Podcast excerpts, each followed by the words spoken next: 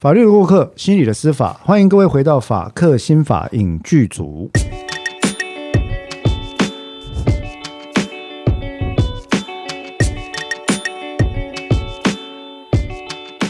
Hello，各位听众朋友，大家好，我是黄志豪，我是彭湘君。对，今天在场的还有我们彭湘君临床心理师，以及我们的常态来宾，这位是。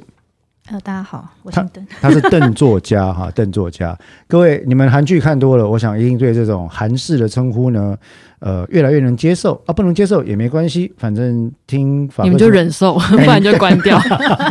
对，你们就大家就忍受一下哈。那这既然刚刚湘君讲到这件事情，我想要先讲一个小小的 note。很多的朋友其实，在听了 podcast 之后，都有很多的指教。那其实我很。我很喜欢看朋友们的留言或指教啊，那我完全可以理解，如果朋友们您的想法跟我们这个团队呃不就是我们任何一个人所表达的想法不一样的时候，我个人认为一点问题也没有，呃，我也完全的尊重哈，但是。我也想跟各位听众讲一件事情，就是说，绝大多数你在法客新法影剧组里面听到的议题，它都不是单一面向的。绝大多数我们在这里面所做的陈述，它都是为了促进思辨所做的陈述。所以有些时候，像上一集，我就会故意挑战彭湘君很多问题，一个接着一个，一个接着一个。那这一集我就考虑要对邓作家做这种事情，对不对？其实我们想要做这个事情的目的，并不是为了激发呃不悦，或者是仇恨，或者是去指说啊，你看法跟我不一样，你就很糟糕。不是的，我们这个节目的重点在于希望你多想一下，哪怕只是多想一下也很棒。好，那所以，如果你的立场跟我们不一样，其实你也不用特别告诉我们。好，那你的立场跟我们不一样，你也不用特别指出说啊，我立场是这样，你们那样讲，你们是不对的。坦白讲，你来说我不对，我也不一定会承认，除非是举证问题了哈。因为意见这件事情，我不觉得有太多可以相互理解，但不一定要彼此最终达到一致的结果，好吗？那这个听众朋友们，我想你们应该都很清楚我讲的是什么啦。呃，如果是以湘军年轻一代的口吻，可能就会说，黄律师的意思就是叫你你俩不别送了麦天了。我的意思当然不是这样子，我的意思是说，我 我也是很大声吗？哎，对对对对，我也是很大声。我的意思是说，我常会听一些我其实并不那么喜欢的作品。为什么我要听呢？因为我必须要理解跟我不一样思考的人的思考方式，我觉得那是重要的，这叫思辨。我真的很在意这件事，所以呢，感谢您收听的同时，我想也希望跟大家讲，就是说大家有不同意见，我们都很开心，我们欢迎不同意见，但是其实不要太快急着跳到对跟错的辩论哦，因为其实很难论某件事情就是一定的对或错，我我们是很谨慎的看待这件事，补充观点是欢迎的。补充观点是欢迎的，指出我们举证的疏漏是欢迎的，指出新的补充见解都很棒，我觉得都很棒哈。但是不用太快就表示你喜欢，哎，你喜欢不喜欢也是个人自由，没问题。不用太快就指出说你是对的，我是错的，我是对的，你是错的，这个都太早。Premature 好不好？好，那么今天我们要讲哪部电影？为什么一开始要讲这么多的对对错错？你是我非，我是你非呢？因为根据我们这个听众朋友的敲碗，我们今天又要来讲一部关于陪审团的电影，但是这一次不是美国电影，而是韩国电影。那我忽略了一件事，出场到现在，我们还没有介绍本节目重要的第三位来宾。哎，邓作家，请跟大家打个招呼。大家好。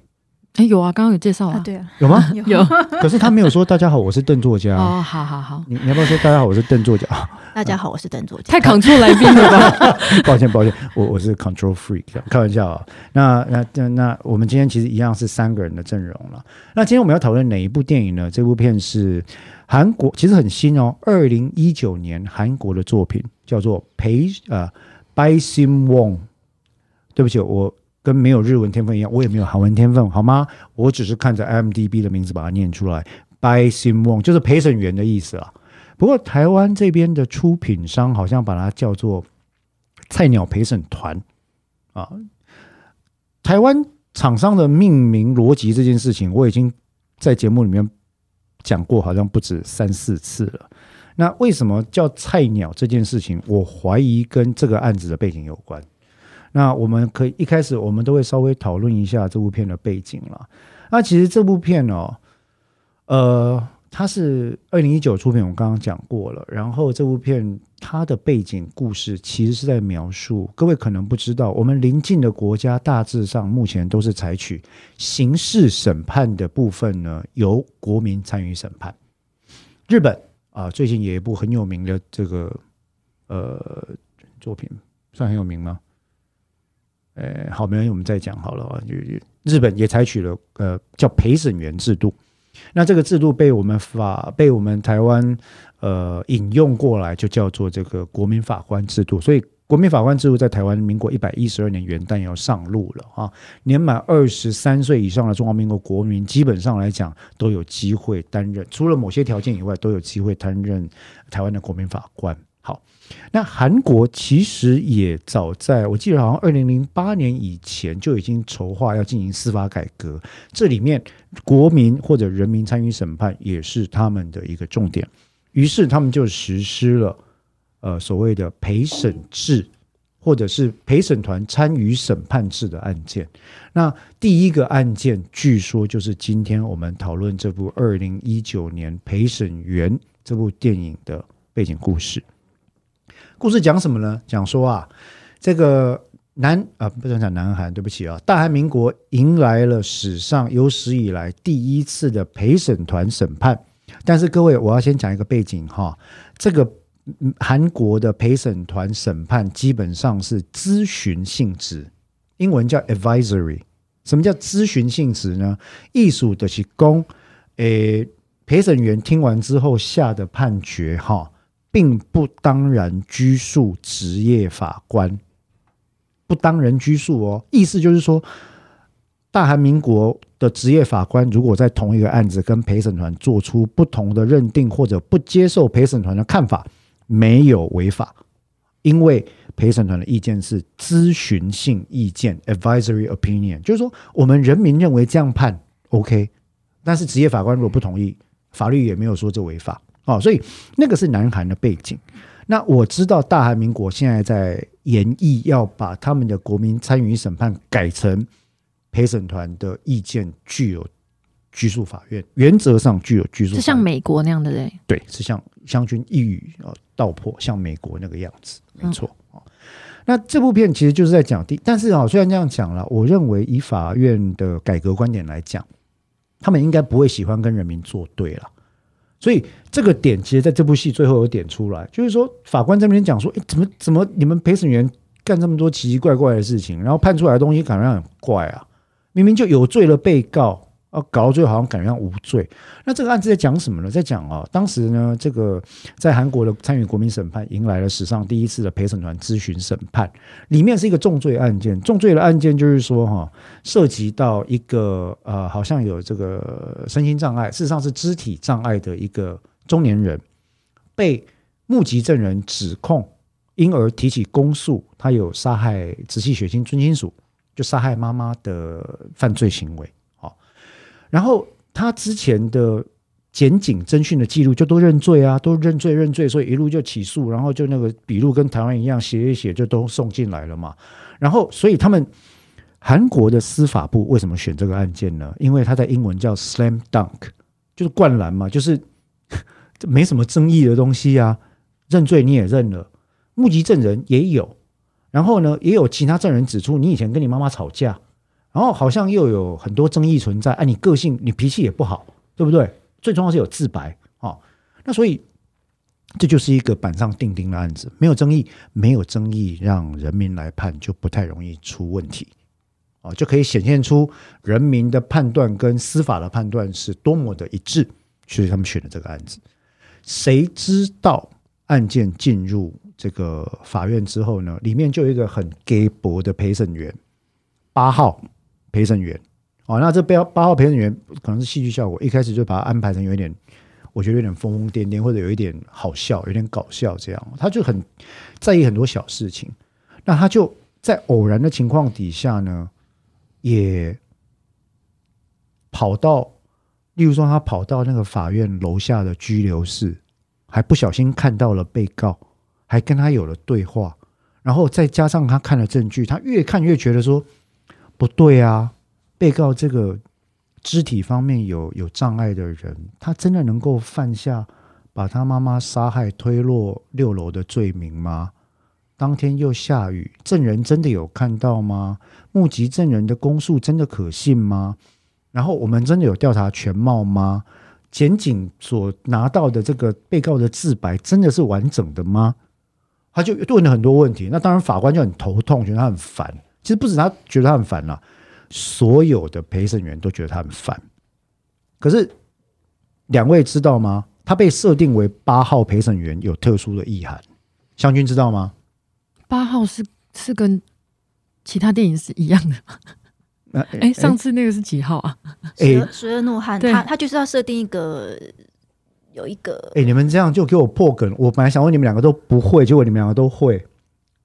就十二怒汉啊？对了，因为没有，我没有会啦。我就是觉得好像是，好像有印象这个八号、欸。其实就是了，其实就是。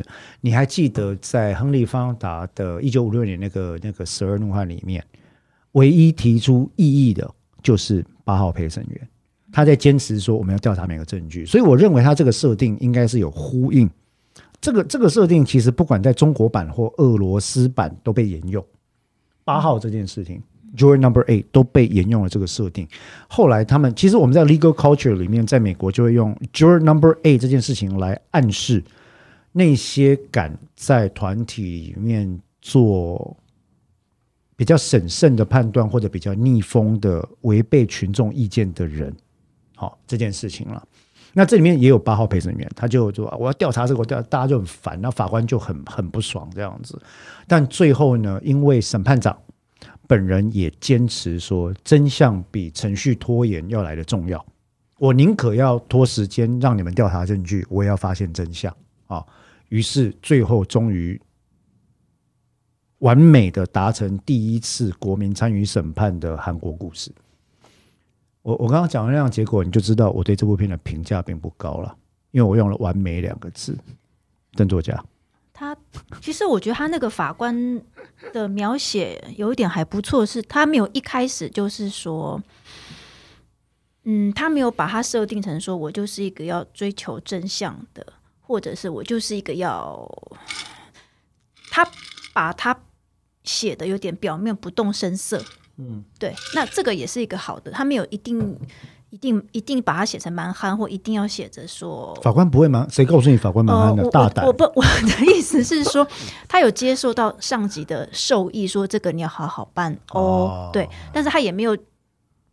把他真的很明确的写成说是我会，就是完全就是按照上意，他也没有这个意，没有这个意思。邓作家，那个司法院是有在听我们节目的。你刚刚讲法官蛮憨，啊，不要开玩笑，开玩笑。他说他没有这样写，哦、他没有讲法官，哦哦、他说他没有这样。我我刚刚是说他没有这样写，好棒棒。哦、对不起，对不起，我只是 故意入人于罪而已。没有没有没有，反正充满陷阱的 podcast，他这个很像侦讯哦。我觉得他，因为他其实。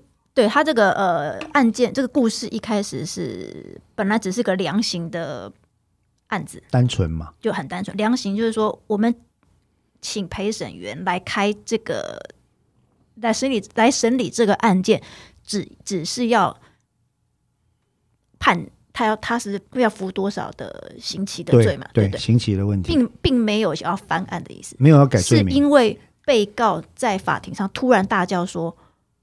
我不记得，嗯，所以其实也不是大家一股一股脑的热血，就是不，我觉得这个要这个证据要调查也没有，是因为被告突然这样讲了，然后大家就开，大家就开始觉得也没有大家的那个八号，但我觉得他其中一个设定，就像你刚刚说的，他中间有一段说他到地下室去这件事情，那个完全是违法的。那我我只是想了解说他接触。被告这件事情会让他的陪审员资格被判定为无效。我认为非常有可能，非常有可能。陪审陪审员各国基本上来讲，我我当然不能说我了解所有国家的陪审员法律了哈，但是基本上来讲，大部分的陪审制度或者国民参审制度都禁止国民法官、参审员或陪审员自行在法庭以外以自己的方式调查案件证据。未经审判长许可，这是不可以的。至于这部片里面演到说，他他为了要跑去民事记录科，要拿个他自己有好像有个专利申请案嘛，啊，在在法院民事记录科有什么送件的问题，结果呢跑错了门，还走到了，你知道还有一个推着清洁车的一个老妇人，感觉上我就跟他说，这是不是正义女神这样啊？总而言之，他跑到法院地下室去，好死不死又看到被告，还跟他讲话，这个在现实的状况里面是完全不许可的。嘿，你你国民法官绝对不能够跟被告私下接触，任何在法庭以外经过审判长的接触都不可以，都这个。所以，如果是这个状况，在美国他会被他会被踢掉。我认为，其实，在韩国，在或者在台湾或者在日本，只要被法庭发现，这个人很可能会被解除职务。检辩双方就有可能会有理由说：第一个，你自行调查嘛；第二个，疑似有他有不能公正审判之余啊。对啊，你自己调查是现在是怎么样？这个是不行的啊。那这是第一个不合理的地方，那第二个不合理的地方，其实，哎，现在已经变成这部片的批斗大会了嘛？没有没有，我因为我们想要了解程序，因为对、哦、我只是在问问题，哦、而且我我，我并没有说这部片，我没有讲它的评分如何哦，是是是是。那，呃，我觉得有一点有有一个还蛮好笑的是，他那个被告突然翻供。然后他旁边的律师一脸头痛，就是其实这个律他的他的辩护律师在这里面的角色比较薄弱，但他每次出现的那个 蛮点题的表表现还蛮好笑的，因为他就一副说、哦：“我只是公司的辩护人，你不要给我搞麻烦。”就是他说我也很困扰啊，我本来只是要帮他，他那个比较像发福啊。哦，对，那其实对我们辩护律师来讲，真的啦，嗯，就是说。你先前都已经认罪的案子啊，如果到我这边，我也觉得这就是一个 slam dunk，我只要帮你打量刑就好。结果你突然再庭又给我全部翻掉，我会觉得说天哪，全部做白工。而且在台湾，我们法律界，我想在各国法律界都一样啊，尤其是我们东亚国家，对于法庭的权威跟秩序比较看重的国家哈，翻供基本上是一定是加重。嗯哎，不管你说你是不是冤案，那是几十年的事情了。你只要现在讲的跟你先前讲的有不一样，一定会被检方或者法官拿来作为认定你这个人说谎成性、毫无悔意、呃，不重视司法的这程序正义，或者是毫无尊重之意这种大帽子的理由。所以翻供基本上一定是加重。我我没有，因为我没有看到翻供之后，然后法官突然说：“好，你翻供，你讲是真的吗？带我查明真相。”从来没有。我我的我做了刑事审判啊，辩护算不少了。我没有看过翻供之后有好下场的。谢志宏案算翻供吗？他翻供啊。然后，然后被关了多久？嗯，对啊，但是我的意思说，现在的结果算是比较好的啦，但是已经过了十九年，十九年，对，十九年。然后他他的其实他现在他并不是所谓的翻供，他在当场是有翻供的，所以我我应该反过来跟湘军讲，我认为阿红他当年就是因为翻供，后来才搞到变十九年。嘿，嗯，啊，你主你越主张自己的无辜啦，在刑事法庭上。如果你曾经认为自己曾经说过自己有罪，后来又主张自己的无辜，下场应该都会变得比原本就认罪来的更惨，嗯，而且惨很多，嗯，加上媒体在这个时候会一面倒的涌进来说，你这个人就毫无人性或毫无悔意，嗯，啊，拒不认罪。最近的泰鲁格号，大家不是也炎上吗？嗯，对不对？你你。基本上，在刑事案件的被告，只要稍微想要 defend 自己的权益，哈，我觉得我们的民意是不能接受这件事的了。但我觉得，如果站在那个角色，好像第一个时间没有办法很快速的承认，似乎是一个可以理解的事情。可以理解啊。他，他这个里面设计是说，他因为头摔死，呃，他有他有他在跑下楼的时候摔倒，欸，所以他后面的记忆是。有点回溯性失忆，哎，对。那我回到这个电影上来讲，我觉得他的这个电影的前半段，我有我对于他的调性有点不习惯，但是后半段节奏就变得比较好了。嗯，如果要硬要归类的话，前半段有点像是幽默。后半段比较热血。坦白讲哈，邓作家，这是这是我看，我觉得湘君可以看一下，这是我看这部片觉得非常困惑的地方。我不知道他到底是要搞笑还是要演法庭片。所以他前半段是幽默，后半段是热血，但这是可以这样讲。这这会造成什么样的困扰？我的意思是说，呃，必须要整个电影的调性都维持吗？我觉得以一个观众的观点来看，是我没办法决定我要怀着什么样的心情看这部电影。哦，可能对于影评人或专业人士来讲不困扰，但对于观众的我是很困扰的。呃，每一个观众的口味也不一样啊，有些人比较喜欢好入口的。轻松的，呃，好入口的东西，我我没有判评评断之意，就是说，有时你可以评断的，You are entitled to your opinion，OK？没有，我的意思是说，这也是一个写法，嗯，哦，好入口也是一种写法。嗯，那我只能说，这部电影我比较唯一比较不能适应的地方只有两点，一个是在他法庭上示范拿锤子。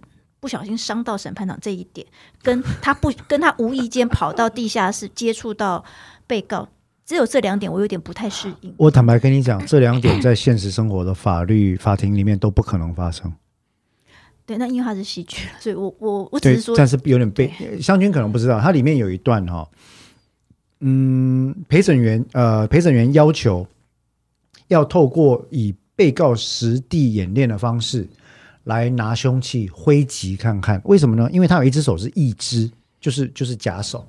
然后陪审员就想要知道说，你挥击这，你你真的能够用假手拿这个东西打人吗？然后他在法庭上就叫他叫他挥，那那个锤子就飞出去，飞出去就刮过审判长的脖子，因此造成了轩然大波。那坦白说，这个完全是超级严重背离现实的设定，绝对不可能。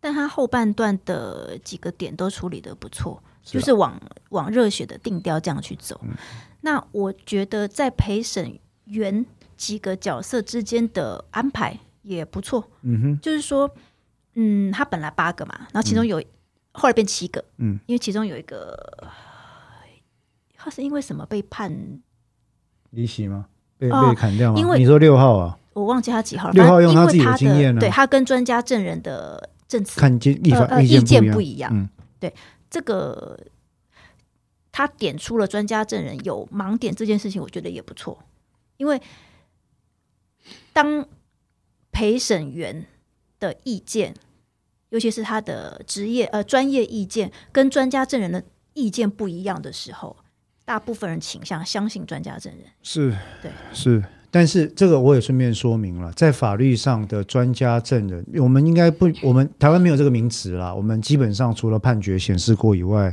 在法律里面并不用专家证人这个名词，台湾叫鉴定人。哦，啊，鉴定人。但是呢，法律在刑事诉讼法里面对于鉴定人，并没有要求你一定要是某某博士、某某医师、某某师、某某证照才是。基本上我们只要求具备待证事项的特别知识经验之人就可以了。所以，刚刚这位陪审员，如果他自己认为说我已经做了三十年，我有非常多这种经验，他有可能被法院认为某一种程度是鉴定人的身份。只是在这部片里面，他两个身份不能重叠。嗯。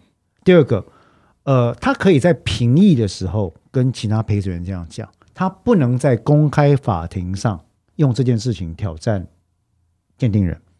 哦，因为他们的身份当下会重叠，还是不一样的。这里有利害冲突的问题。如果他只是站起来说啊，就明明不是啊，我看这个头部撕裂上根本就不像是，就是不能这样做，因为他是法官，他相当于事实认定的法官。哦，所以他好，嘿，那这个应该说他不必在那个时候跟他辩证，但他可以在评议的时候依据他的专业，不相信这个专家证人的意见，这是他的自由。这本来就是法官呃陪审员的自由。你可以说哦，我在这个做了三十年了。刚刚那个专家证人的意见，我认为不可信或可信度不高，理由是因为包包，这绝对没问题。哦，嗯，那所以这部戏其实里面当然探讨的，其实湘军大概也知道，他也是在讨论一个呃不从众的这个概念。可是为什么不从众这件事情，从你心理师的观点来看，为什么影片要一而再再而三的讲这件事？不从众才有思辨的可能啊。为什么思辨很重要呢？哦，为什么思辨很重要？如果你的目标一样过生活，不是很好吗？但如果目标是涉及另外一个人的的我们不不不只讲福祉，它是直接涉及到他的生死，对吗？嗯，对对。嗯，可是可是他会上法院，一定是因为做了什么错的事啊？所以他在陪审员里面的设计，我觉得这一点也有做到。它里面就有一个人，我印象中还有个台词是说：“我们就只是根据他在法庭上的证据去判就好了，我们又不是侦探，调查证据、调查案件是警察的事情。”好，他到后来已经累了，他说：“我们没有要查。嗯”对，应该说，如果我的人生的最重要的核心目标是活得轻松，那思辨真的不重要。对，但是如果你上法庭，我们比较会倾向预设说，哎，那我们应该是想要追求某种程度的正义。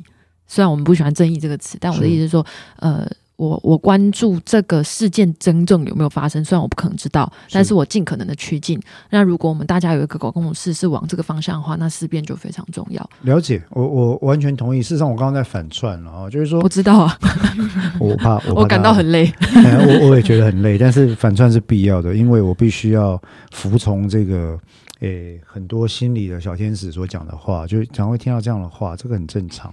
那事实上，这样的话也是。我去观察国民审判的时候，基本上检辩或者是审审检辩三方都会事先请教国民法官的候选人，啊，候补国民法官候补的候补国民法官的一些问题，就是说，嗯，你会不会认为？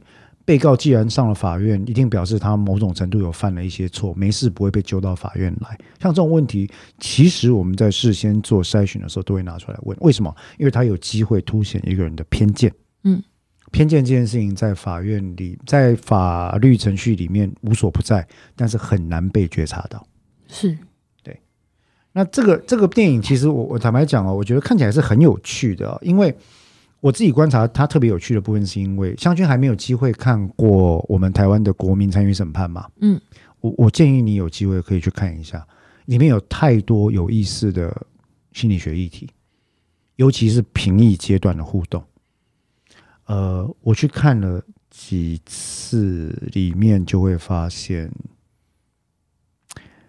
我们在心理学上讨论到权威者对于非权威者意见的影响效力这件事情，这个观点，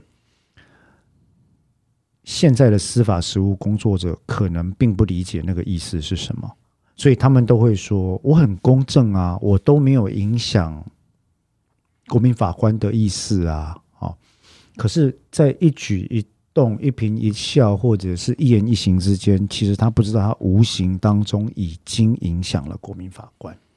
他没有那个 intention，可是有时候你不需要、那个，还有那个结果，对他出现那个，而且大部分人倾向于听从权威，即使不要说法官好了，你在陪审员之间，因为陪审员就是一个团体，通常一个团体里面就会有一个权威领袖的角色，自然形成。对，就像这个这个电影里面，他就安排了一个，他这叫什么大财团的大财团的什么什么市长，对不对？就是什么特助之类的。他们认为他就是在韩国社会里面被认为精英分子的哦，非常精英。大财团的特助一定是很精英，对，大大财团的特助他是精英分子，他是男性。对，那以他的职业跟年纪跟性别，自然而然成为，而且他也认为他自己的意见是比别人理性或洞察的。嗯。那他这里面有几个安排，我觉得他是很巧妙的。他有放，他有放世代差异，里面有安排几个，我记得有三个年轻人，嗯、一个就是那个八号嘛，嗯、那个白木的八号，超白木，白木又热血的八号。一个是一个年轻女孩子，嗯，另外一个是考呃念了好几年的法律系的学生，哎、欸，考对没考上的学生。这三个是年轻人，这三个以外的有两个年纪比较大的，对。有两个，呃，因为一个已经被踢出去了，那个就不计入。两个年纪比较大的，一个大神，一个大叔，是。然后一一个中年女性，看起来是生活的不错，所以这里面有也放了阶级差异，是有阶级，所以刚刚性别。对性别的差异、阶级的差异、年龄的差异，嗯，我觉得他安排的刚刚好，哦，因为它里面那个中年女性，她里面虽然她呃女性只有三位嘛，嗯，老中青三位。那那个中年女性对于年轻女性在讲话当中，就有点觉得她好像有提到她居住的地区是不是？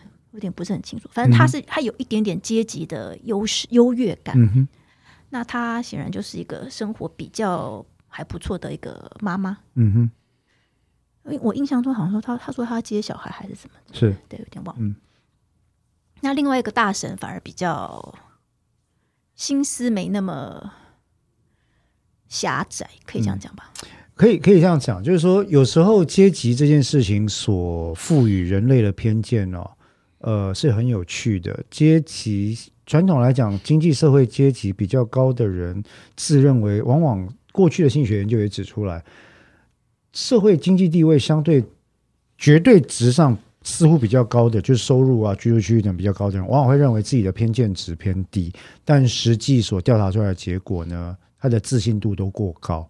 啊，其实他的偏见不一定比一般人低，这个这个我觉得跟对其他人生活的体察跟理解有关系了。在这个电影里面，其实我个人最有意，我觉得最感兴趣的还是国民法官制度日后在台湾的发展，因为你们两位要了解一件事，你们两个人绝对都有可能被选去当国民法官。好，那如果你们被选进的话，我想问你们一个问题：你们觉得你们有可能担当像八号陪审员这种角色吗？我我现在觉得有可能。为什么要加“现在”两个字啊？因为当时就是当时啊。当当当时是什么？就是说，如果真的到那个时候，不知道能不能？对啊。如果说抗力很大呢？抗力什么样的？我的意思是说，一对啊，我我可以了解他说，如果到时候。人在那边，然后你又有旁边同才的压力，又有时间的压力，因为每个人都要等你回家，每个人都要等下班，就是就像十二怒汉那样很热，就你会，而且你又要有体力上的煎熬。可是那描述的很实在啊，因为因为人就是有这些问题啊，你要吃饭，然后一直被关在那边很不爽，我家里的事都不要做了，我公司的事都不要做了，然后老板打电话来骂我，都都没办法处理完，你会想说，哦，这个事情到底我要处理多久？那可是。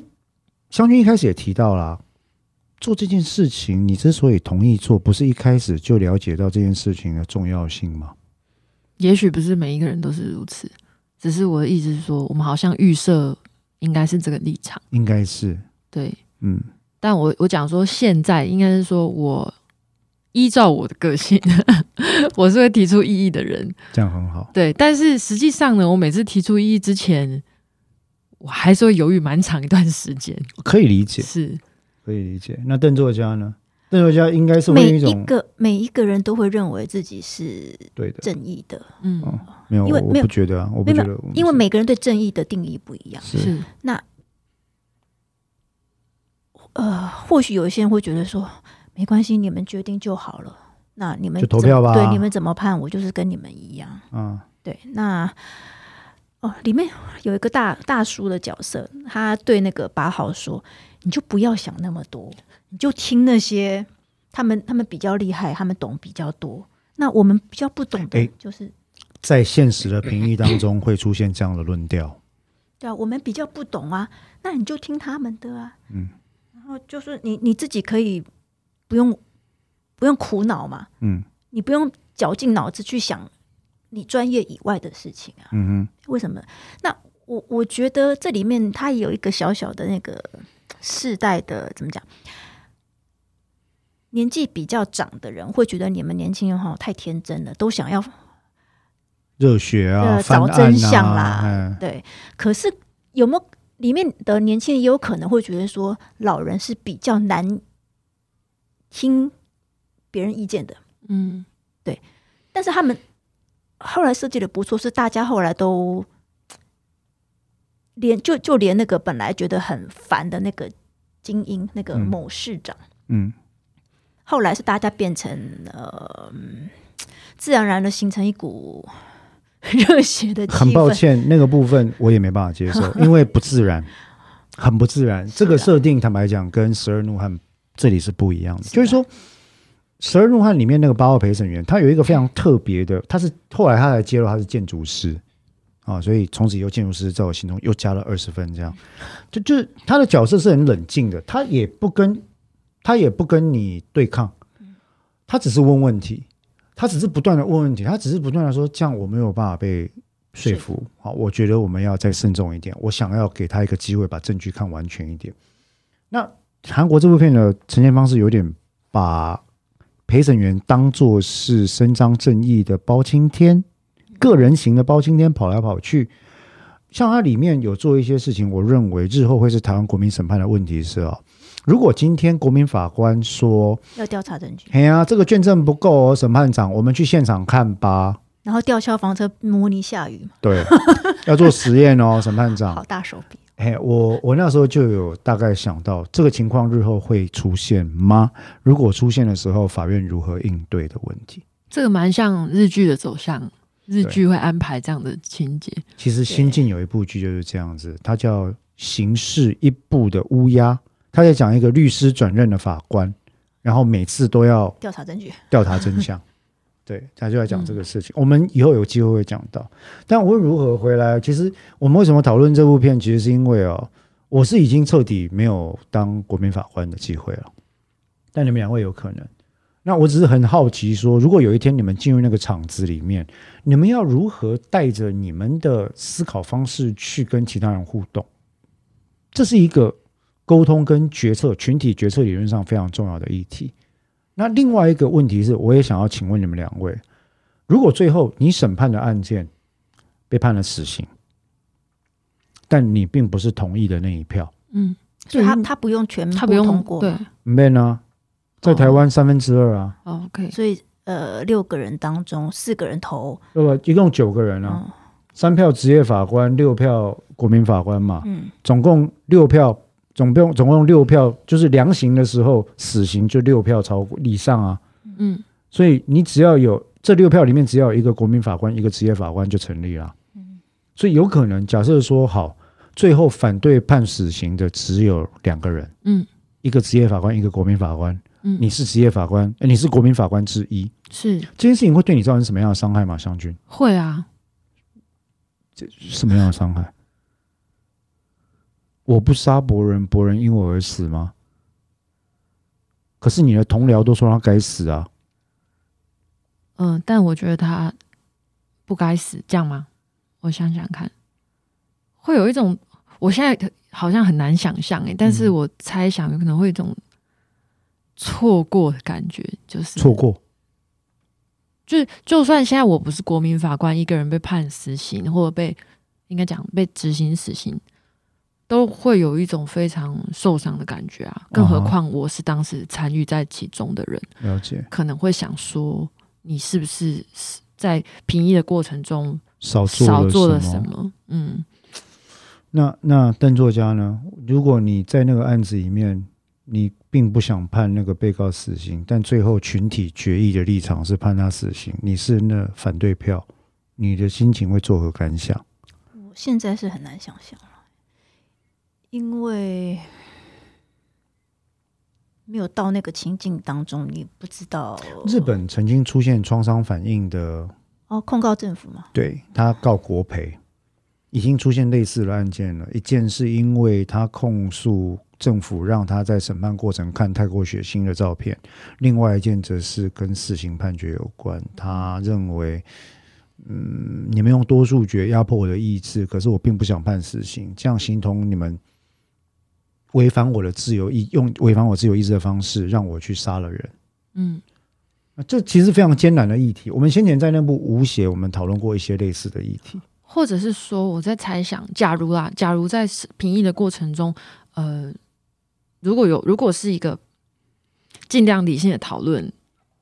那我觉得另当别论，但是我猜想，如果他最终是一个死刑的判决的话，呃，有可能里面讨论会有非常多的仇恨的情绪，或者是要置人于死地的情绪，觉得他该死。我相信这个东西一定会出现。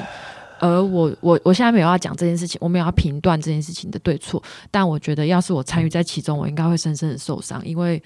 我对于这样的情绪是，对我个人对于这样的情绪是很敏感的，了解。而那个东西会装进我的心里面，对，嗯、就是仿佛那个仇恨不是对，不是不是冲你而来，可是你却是对被告而来，但对我来说，那是一个对全世界的仇恨跟敌意。因为你陷在那个漩涡里面，是是，这个这个真的很难，所以我们今天讨论这部韩国的陪审员，其实我们除了讨论它的剧作、它的结构之外，我想有很多是关于我们日后即将上路国民法官制度的这个相关的司法心理学的问题啊，特别是群体决策、少数意见对多数意见、阶级对于犯罪的看法、固有意见、偏见、刻板印象的克服，然后呃不知不觉之间，职业法官会不会影响？你知道国民法官，我到目前为止遇到的所有的举办模拟法庭的法院都信誓旦旦说绝对不会，绝对没有，绝对不可能。怎么有这种绝对？因为他们都认为，我我相信他们是真心的，就是他们往这个方向去啊。但是不太可能，然后我我也没有一点点，我没有，我很尊重，我没有任何嘲笑他们，因为里面有非常我认识很多很认真的同僚。但是我担心的是，现在是模拟，嗯。模拟的时候，我们都有新鲜感，我们都会想要把事情做到最好的最好。嗯，可是日后当它变成日常，我们有没有办法保证所有的人都是一样的强度来做这个事情？或者是说时间过去会疲累啊，等等的。或者是我的案件实在太多了，是是，或者是我的诱因不够，你知道吗？他们接一件模拟案件哦，基本上一个月就废掉了。是。法官非常可怜啊，书记官他们原本的案量又那么多，都非常辛苦。那如果他们可以，因为他们分到重大案件，或者是以后他们有一个制度，就是说分到国民参与审判的案子可以抵分案。那问题是一件抵几件？我本来这个月要分四十件给你，因为你收了两件国民法官案子呢，所以我比对你好一点好不好？假设一件抵五件，重大案件好像一件抵三件，我对你好一件抵五件，我分三十件。案子给你，再加两件国民法官案件，可是受命法官心里就会想说：你分给我两件，我一件光准备程序、听检辩那边吵来吵去、证据开示，我就要搞上一个月。你给我抵掉十件根本不够啊！你如果一个月叫我办两件，我觉得比较有可能。那这是现实的问题。嗯，所以会劳动的问题。对你劳动，你会不会想要 cut corners，或者说好，我们就制式化把它做完吧？这是这个是一个，我不是说法官会这样，我担心制度最后会把人逼成这样。嗯，对。那这个问题其实是我认为不得不面对、不得不研究的啦。那目前的国民法官法有一个规定，就是说在国民法官法实施之后六年间要进行大规模的 review。可是我有点担心跟怀疑，他们进行的 review 是不是科学性的实证研究，还是是大拜拜型的研究？